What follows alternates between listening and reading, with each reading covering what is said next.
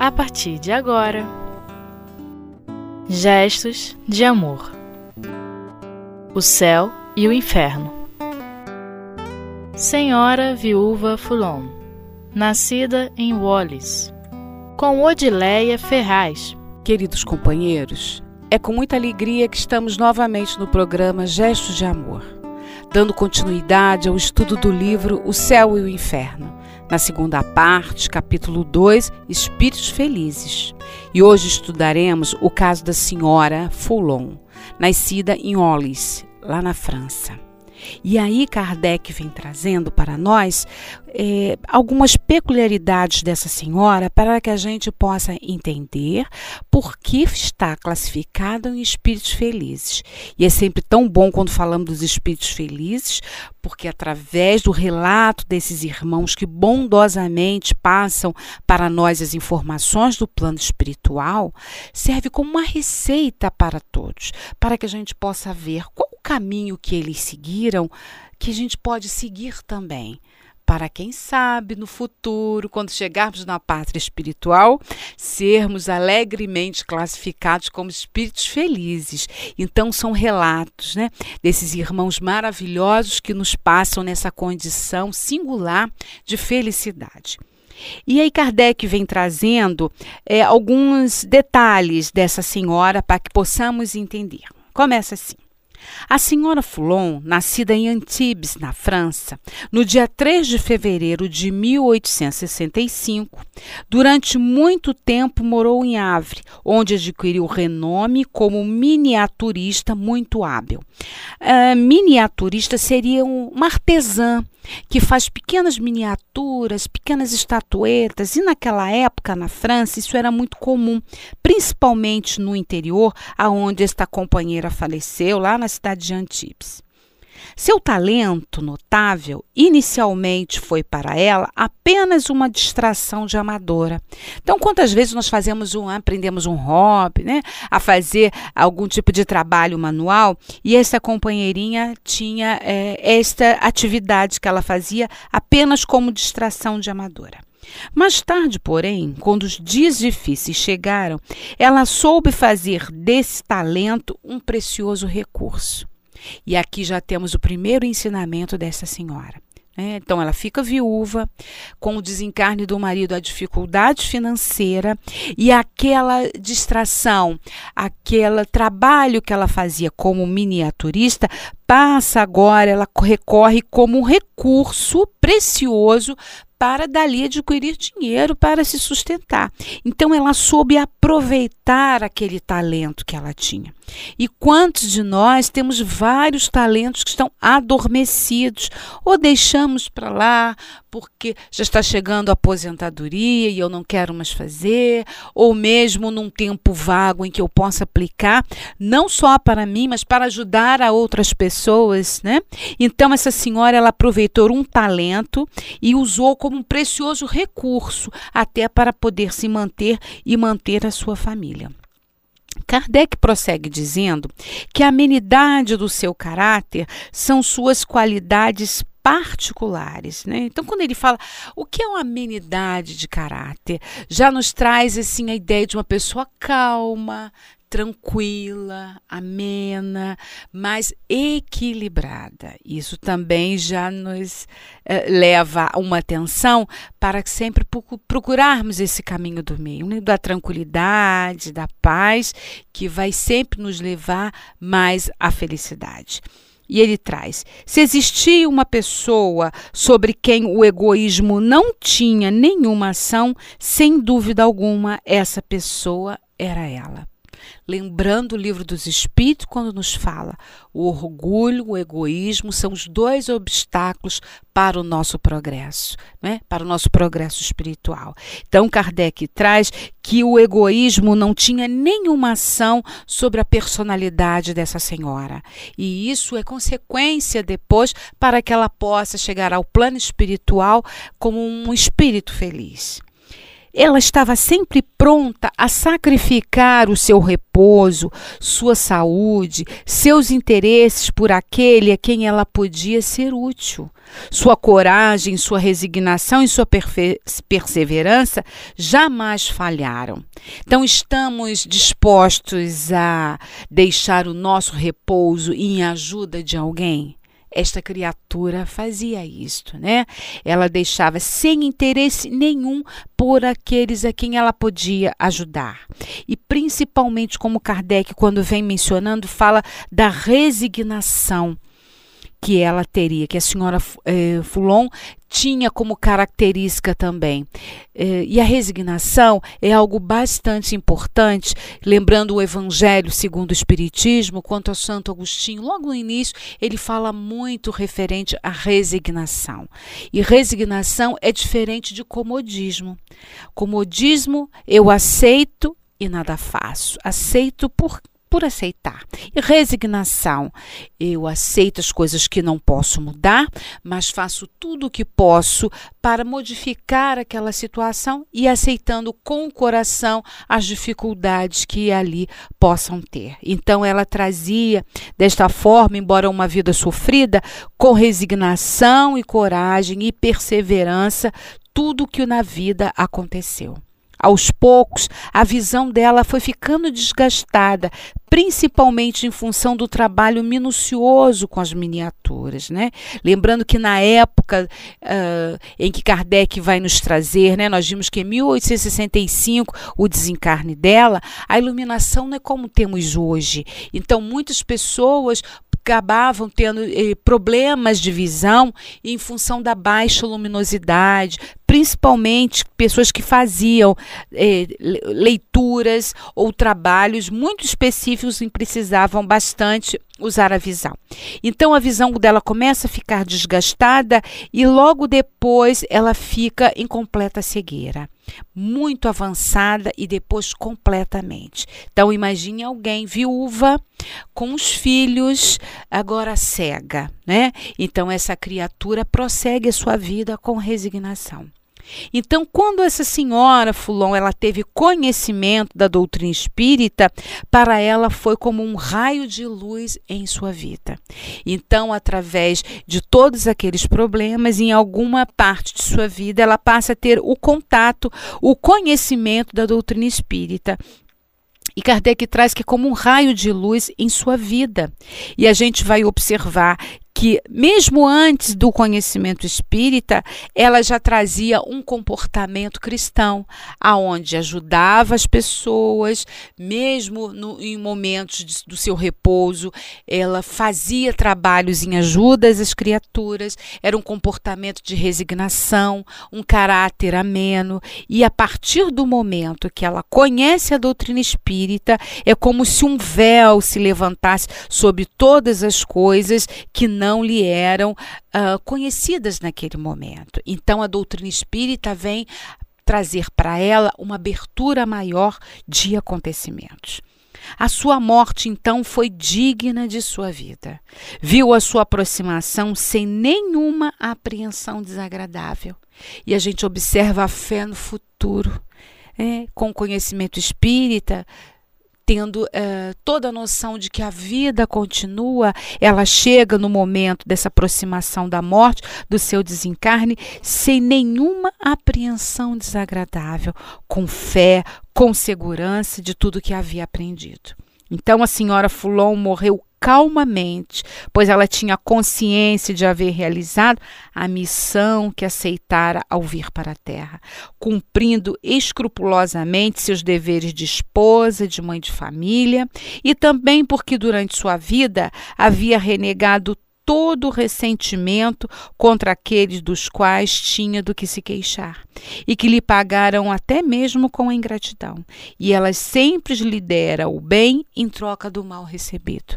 Então, esse desencarne, né? essa tranquilidade dessa irmã, quando Kardec traz que ela desencarna, calmamente e tinha a consciência do dever cumprido, né, com a sua missão como mãe, como esposa, como trabalhadora. E às vezes quando vimos né, as, ah, o missionário, achamos sempre que são companheiros que realizam grandes tarefas, mas não é só isso. Temos a nossa missão em nossa casa, ao cuidar do filho, ao cuidar da nossa família, ao cuidar mesmo no nosso trabalho. É uma missão que temos a vir para a terra e precisamos executá-la da melhor maneira possível para que, ao sairmos daqui, através do processo do desencarne, possamos sair sair com a consciência tranquila. E nada melhor do que uma consciência tranquila para dar ao espírito, no plano espiritual, esta situação de felicidade. Mas agora, queridos companheiros, faremos um belo intervalo e já já retornaremos com o programa Gestos de Amor, dando prosseguimento ao nosso estudo. Até lá.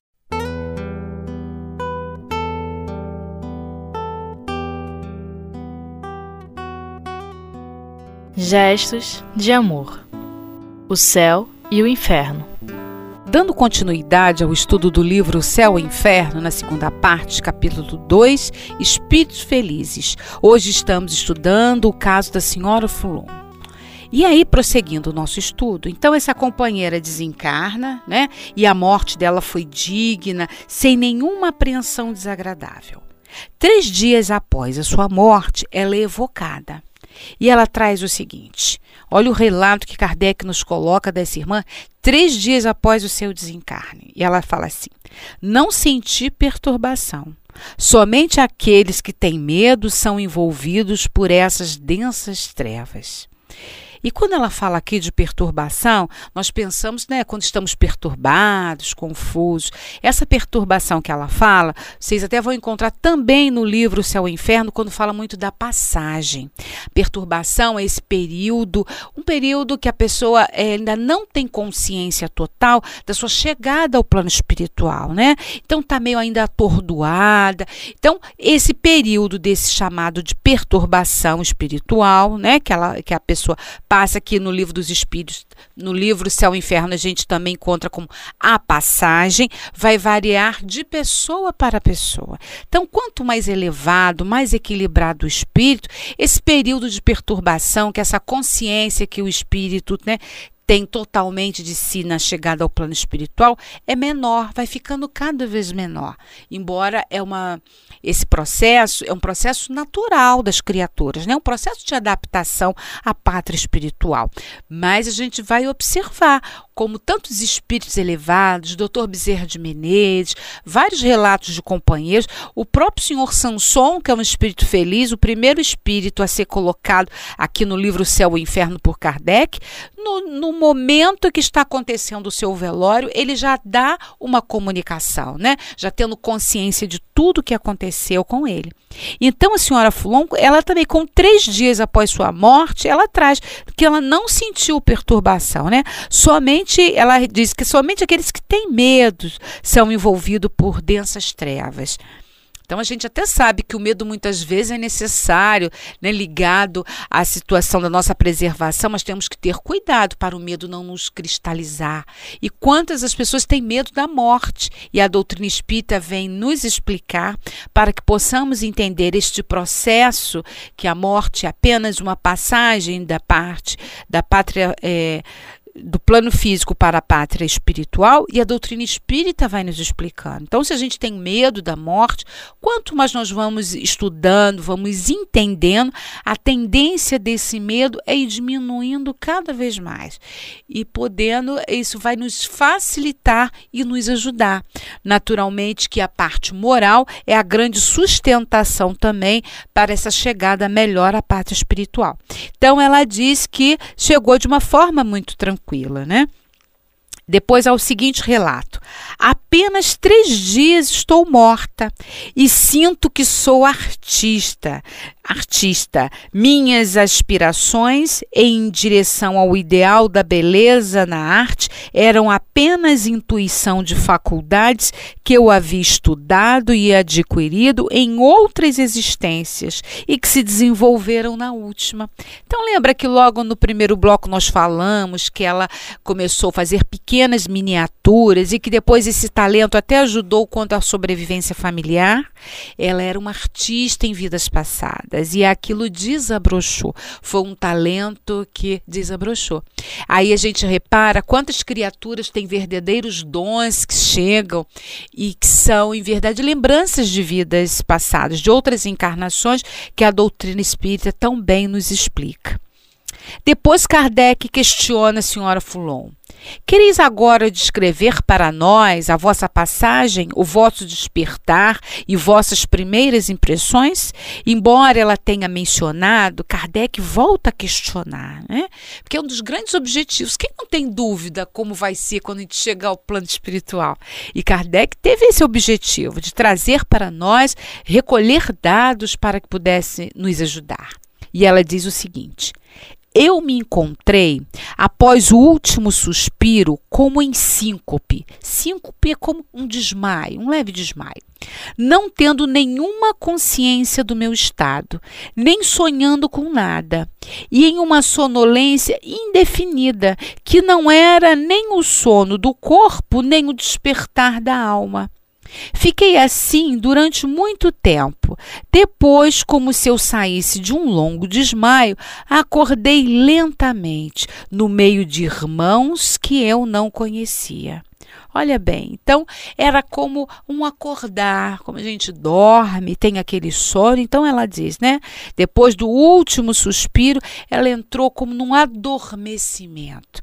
E ao acordar, ela acorda lentamente no meio de irmãos que ela não conhecia, mas que generosamente davam-lhe muito carinho, muito amor, muita tranquilidade e fazem a ela um grande convite convite, dizendo para ela: vem, vem conosco. É, você vai conosco para um planeta superior, né? Vem para o espaço, para estrelas brilhantes que nos aguardam. E esta companheirinha, então, coloca todo um relato dela que ela sai daquele sono diante daqueles irmãos que ali uh, traziam conforto, trazendo paz, fazendo um convite para que ela possa pudesse ir a esferas superiores, né?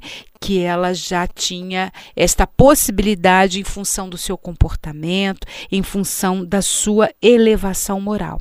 Então ela é convidada por aqueles irmãos a fazer esta nova caminhada. Kardec depois pergunta a ela: A posição em que estás parece que deve enfraquecer vossas relações com aqueles que deixaste na terra? Porque ela tinha deixado uns filhos encarnados. E Kardec, é, pelo relato, ela traz que ela é convidada a ir a esferas superiores, né? A ir ao espaço em esferas superiores. E aí ele questiona se essa posição não iria enfraquecer as relações com as pessoas do qual ela deixou na terra. E ela responde o seguinte: Não, meu amigo, o amor aproxima as almas. Então, nós vemos através dessa resposta da senhora Fulon que muitas vezes nós achamos que aquele companheiro que desencarnou foi embora, né? que acabou tudo, que não teremos mais contato com ele. E não é verdade. Os laços, o amor, são laços para a eternidade. A partir do momento que eh, nós realizamos os laços de amor, esses ficam, esses ficam para a eternidade. Então, estamos vinculados. Então, nunca é adeus, é apenas até breve. Vamos nos encontrar em algum momento da caminhada evolutiva. Então, quando as pessoas desencarnam, encarnam apenas não estão sob o nosso olhar, mas continuam existindo e esta vinculação fica forte. Então, esse amor, como ela traz, depois ela vai trazer no relato em que ela volta, ela manda uma mensagem para esses filhos. Inclusive, há uma filha que estava em um local distante, num outro país, e ela agora, na pátria espiritual, tem a possibilidade, né, de como enquanto espírito poder visitar esta outra filha, enquanto encarnada ela não tinha tanto financeiramente quanto em função da própria saúde do corpo físico, ela não tinha como visitar a filha. Então os laços de amizade e de amor se fazem. Agora precisamos ter cuidado que os laços também de ódio, de raiva se fazem. Por isso que Jesus nos traz, né? Reconcilia-te com teu adversário enquanto está com ele na caminhada, para que depois não tenhamos esses laços, às vezes, tão doloridos. Que os nossos laços possam ser sempre de afeto, de amor, de carinho e de bondade, né? Como essa senhora que uma vida tão simples, mas ao mesmo tempo tão rica de ensinamentos para que possamos fazer da nossa caminhada também um projeto de vida, não só para a pátria é, material, mas principalmente para a pátria verdadeira, que é a nossa pátria espiritual. E ela se despede de Kardec uh, com a seguinte mensagem: Adeus, meu amigo, e até breve. Vossa boa amiga que vos ama e vos amará sempre, meu mestre, porque a vós que ela deve a única consolação durável e verdadeira que experimentou sobre a terra, porque é através dele que ela reconheceu a doutrina espírita. Então, essa irmã coloca e se despede com uma boa amiga, com o carinho e o amor que liga tanto às criaturas.